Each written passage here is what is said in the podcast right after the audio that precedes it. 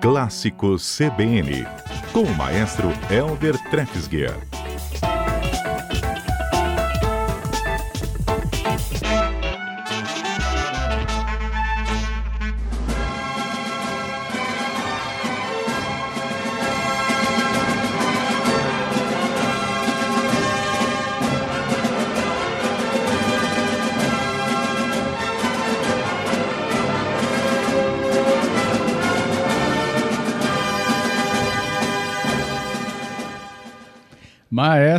Maestro Elder Trefsger, bem-vindo! Muito obrigado. Que chegada triunfal, eu diria também, né? pois é, pegando o gancho aí da, da, da fala anterior, né? que, esse, que essa música seja aí um, um, um, estímulo e ajude as pessoas a, a permanecer em casa, né? E cumprindo essas orientações das autoridades de, de saúde. Então, se ficar em casa, tem uma coisa boa para fazer. Vamos conhecer um pouquinho mais de música clássica, que é aquela música que você nunca teve tempo na correria do dia a dia, você deixa para amanhã, você tem uma curiosidade, mas não dá tempo. Então, nós estamos ajudando, organizando aí umas playlists, né? Fizemos a playlist da música barroca, fizemos a playlist da música clássica, uma só de Beethoven, outra da, da música romântica, e todas estão disponíveis, né, Fábio, lá no, no, no site da CBN, não é isso? Isso mesmo, cbnvitoria.com.br, mas o maestro, ele é muito mais. Maestro Elder está em podcast para você. Se você tem dúvida também nas dicas aqui das nossas playlists, sim, estamos lá no podcast. Basta você procurar, entra aí na plataforma que você usa e busca Clássicos CBN e vai achar com certeza o nosso conteúdo com o maestro Helder Trefsguer. Ai, que legal. Fábio, olha só, na, na, na semana passada, na nossa playlist do, dos compositores do período romântico, a gente ficou ali pelo século XIX, né? E eu falei que a, a ideia essa semana era avançar, pegar o final do século XIX e, e, e, um começo, um bocado aí do século XX, que é o período pós-romântico, já entrando pelo período moderno e tal. É, essa música que a gente ouviu, todo mundo conhece, o famoso Bolero, que foi composto pelo compositor francês Maurice Ravel. Ravel, para como a gente fala aqui, Ravel, né? É, ele nasceu em 75, 1875, ou seja, finalzinho, os últimos 25 anos do século XIX. E morreu em 37, 1937, ou seja, justamente aí nesse nesse período aí que a gente está falando, né? Então esse é o famoso esse é o famoso bolero dele, né? Nós vamos tocar um pouquinho dele mais no final. É, um outro compositor e, que eu queria destacar é um compositor russo chamado Mussorgsky, Modesto Mussorgsky. Ele viveu no século XIX, entre 39 e 81, 1839 e 1881. Mas justamente o Ravel, esse compositor que a gente acabou de ouvir do Bolero, fez uma orquestração de uma música dele pra, originalmente para piano. E essa orquestração o Ravel fez em 1922. Eu queria mostrar um pouquinho para o nosso ouvinte no exemplo 2, é, um trechinho de quadros de uma exposição de Mussorgsky.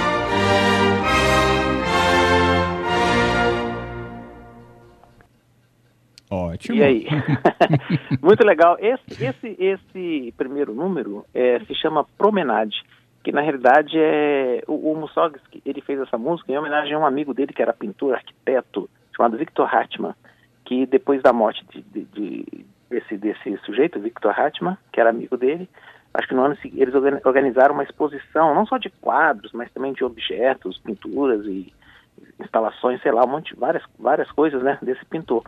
E, e o Mussog escreveu essa música representando cada quadro. Então esse aqui é o, é o Promenade, que significou passeio, ou seja, o caminhar entre a exposição.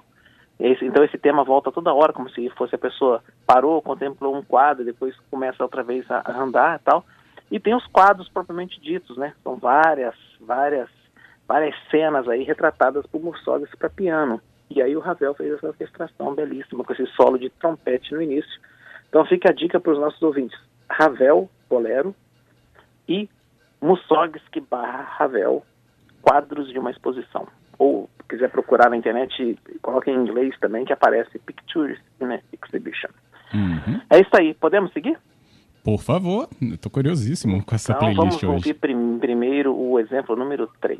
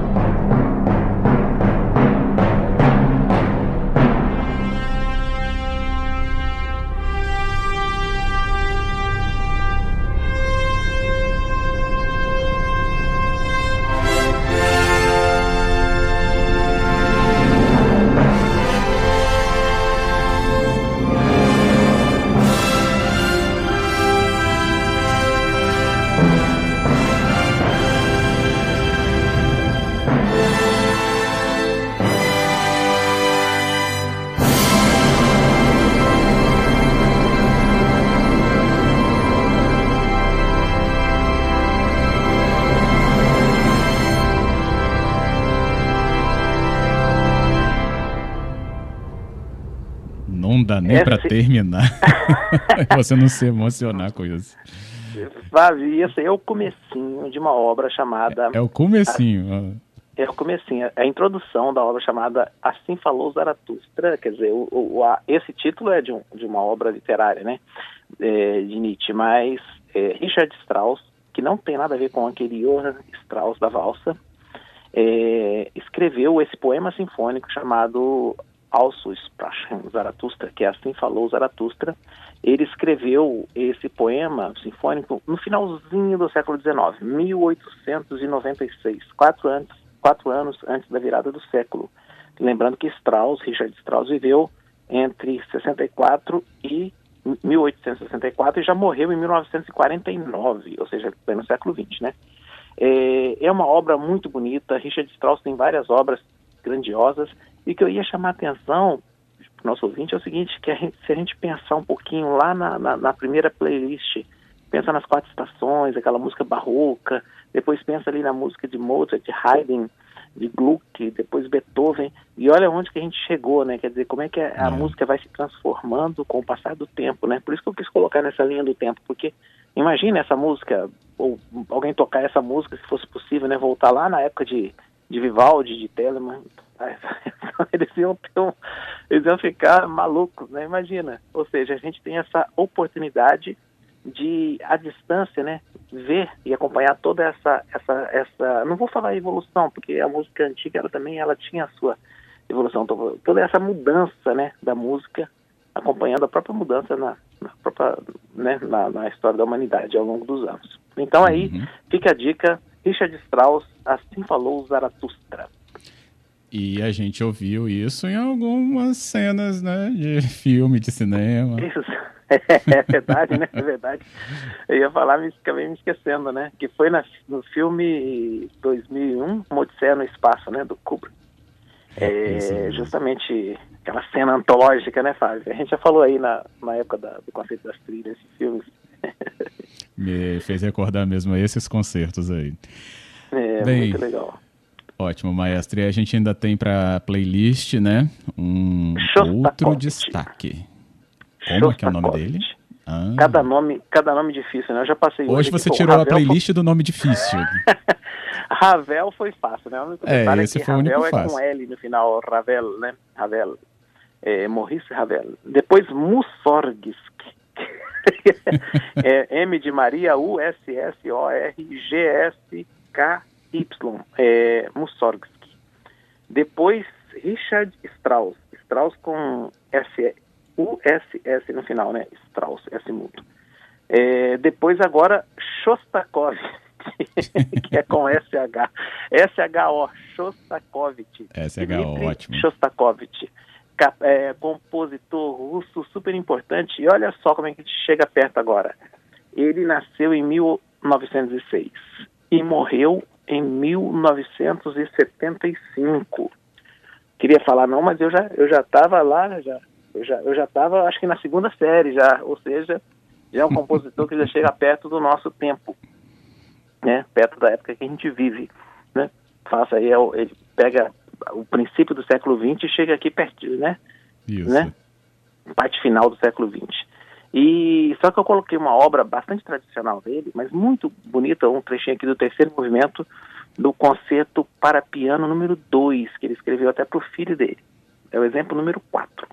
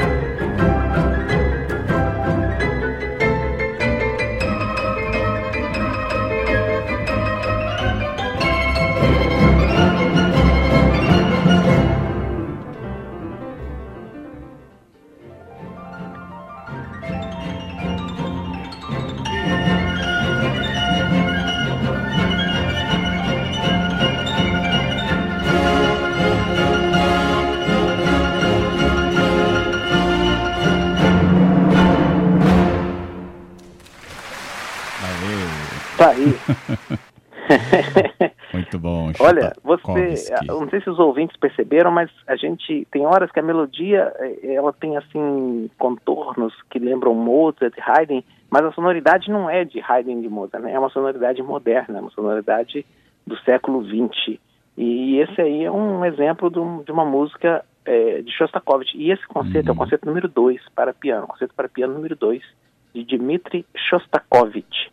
É, ah. é uma obra toda muito gostosa de ouvir. O primeiro movimento é uma gracinha, o segundo é lindíssimo, e esse terceiro também é animado, parece uma banda, uma fanfarra em alguns momentos.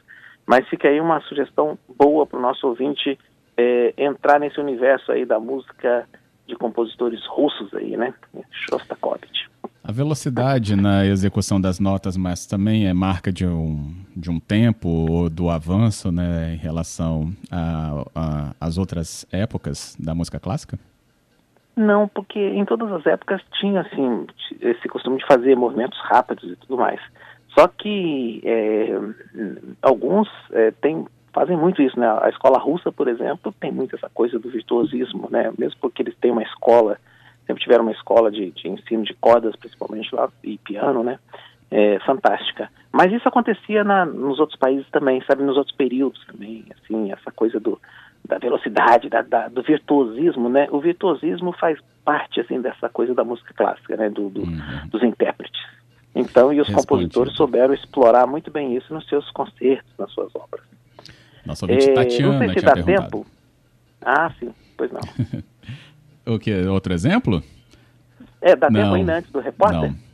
A gente vai primeiro a ele e volta. Tenho uhum. muitos ouvintes hoje aqui também acompanhando os nossos quadros, nossas playlists, né? Melhor dizendo. Então a gente Maravilha. volta já já.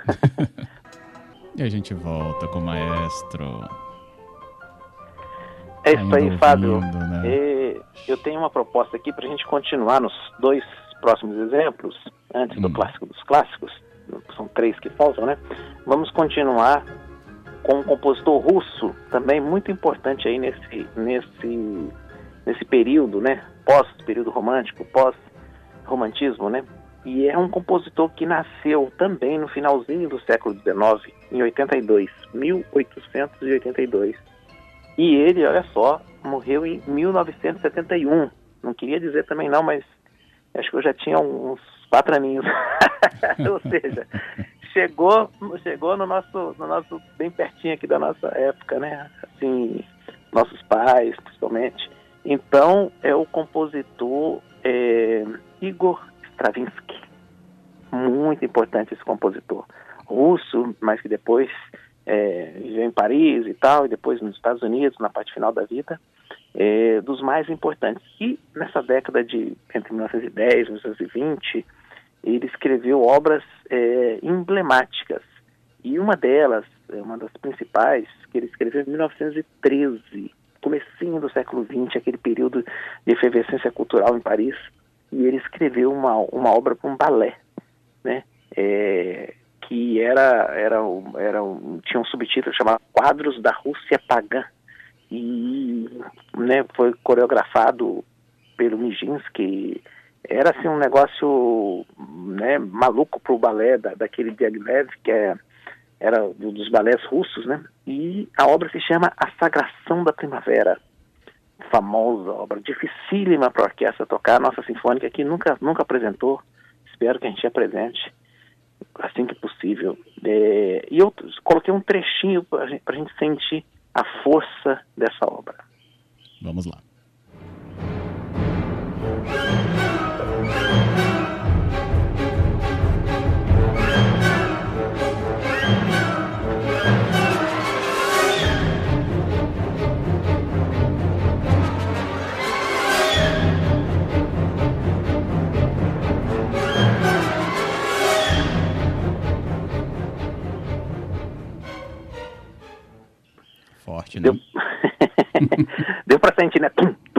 Tum. É uma, é uma, é uma coisa assim percussiva. Ela é um pouco, um pouco, como é que eu posso falar? É, é forte, meio rude em muitos momentos, agressiva, sonoridades e orquestrações completamente inovadoras, harmonia. Ao mesmo tempo tem passagens suaves, maravilhosas mas é uma obra assim de muita muita força, de grande impacto. A Sagração da Primavera é, pode ser, o nosso ouvinte que quiser pode procurar na, na internet, vai achar várias versões, né? Pode comprar também uma versão, uma boa versão online. É, eu coloquei no exemplo seguinte mais um trechinho para a gente continuar sentindo a força dessa música. É, exemplo número 6.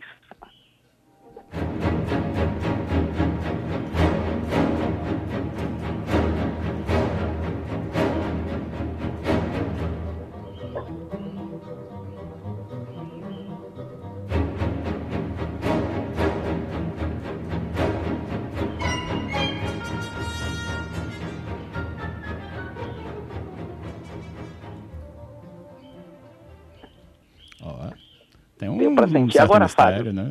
muitos, muitos pais e muitas crianças, é, é, não, eu principalmente ex-crianças, adultos que já foram crianças, vão se lembrar de um filme que era um sucesso antigamente chamado Fantasia de Walt Disney.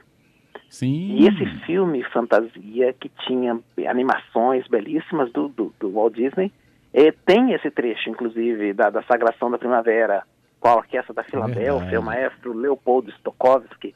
Aí eu queria dizer que fica uma ótima dica aí para esse período de quarentena. Tem a Fantasia e depois fizeram, parece que uma outra, uma outra edição que é a Fantasia 2000, de Walt Disney. Uma excelente pedida para colocar as crianças na frente da televisão e você ter um contato ao mesmo tempo com a música clássica e com a animação genial de Walt Disney. Tem uma, um outro trecho, que é aquele famoso O Aprendiz de Feiticeiro, com o Mickey, né, que é, faz o papel do aprendiz de feiticeiro, que fica tirando a água, e a água não dá conta de tirar a água com balde, não sei se é a cena clássica, é, dinossauros e tal. É um, é um filme belíssimo e fica aí a dica para conhecer não só essa, um trecho dessa obra, a Sagração da Primavera, como outras obras maravilhosas, inclusive de Beethoven, a Pastoral, de Beethoven e tudo mais. Tá aí a, a boa lembrança. É Muito boas, com certeza. E Bem, assim chegamos ao final da nossa playlist. Pode final? Hum, tem ouvinte aqui querendo participar ainda dessa playlist. É, vamos trazer aqui ó, a mensagem de quem já adorou desde o começo, é, como por exemplo né, a Débora dizendo Bolero de Ravel, Palminhas, o Luciano falando que escutava também o Bolero bastante. O Márcio gosta do Ennio Morricone, né? Que a gente já falou bastante dele justamente na, nos quadros dos filmes, né, maestro? Isto. E também lembrou dele. É, e o Giovanni falando que por muito tempo a favorita dele justamente era Ravel, o bolero, né? E dormia oh. antes da música acabar, é, quando ele botava justamente para esses momentos de relaxamento. Pô, que legal, que bacana. Obrigado a todos pela participação. E é isso aí, a gente tem que difundir essa coisa boa que é a música clássica, né? Tem muita coisa boa, muita coisa bonita. É, se vocês observarem, são, foram aí quatro, cinco playlists é, variadas, e assim, e é só uma pequena amostra, a ponta, pequena ponta de um iceberg, porque a quantidade de música é gigantesca. A gente vai falar assim de alguns compositores, a gente fala só de uma obra, por exemplo, Stravinsky, falamos da Sagração da Primavera, mas tem o Pássaro de Fogo, tem Petrusca, tem Sinfonia dos Salmos, tem tanta coisa maravilhosa, assim, tanta, e tem música de câmera também. E, e assim é com cada um deles, né? Shostakovich tem mais de 10 sinfonias. É, é, é, é uma, uma, uma variedade gigantesca. Então, vamos começar, de, vamos devagarinho, né? Eu, eu sugiro que peguem a playlist e ouçam uma, uma, uma de cada vez, vocês vão se surpreender devagarinho e desde criança, maestro. Olha a mensagem que eu recebi do quadro passado, que fez sucesso, ver a playlist passada.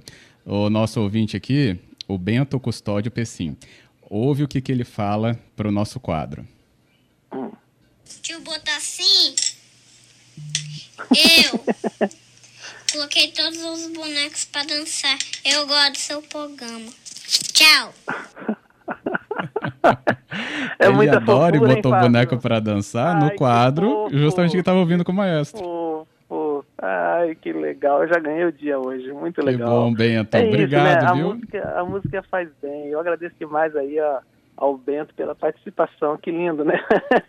O Bento e a Lígia Fiore, a mãe dele, sempre sintonizados ah, muito conosco. obrigado. Que legal. Que bacana. Depois dessa, Ô, só um... Ah.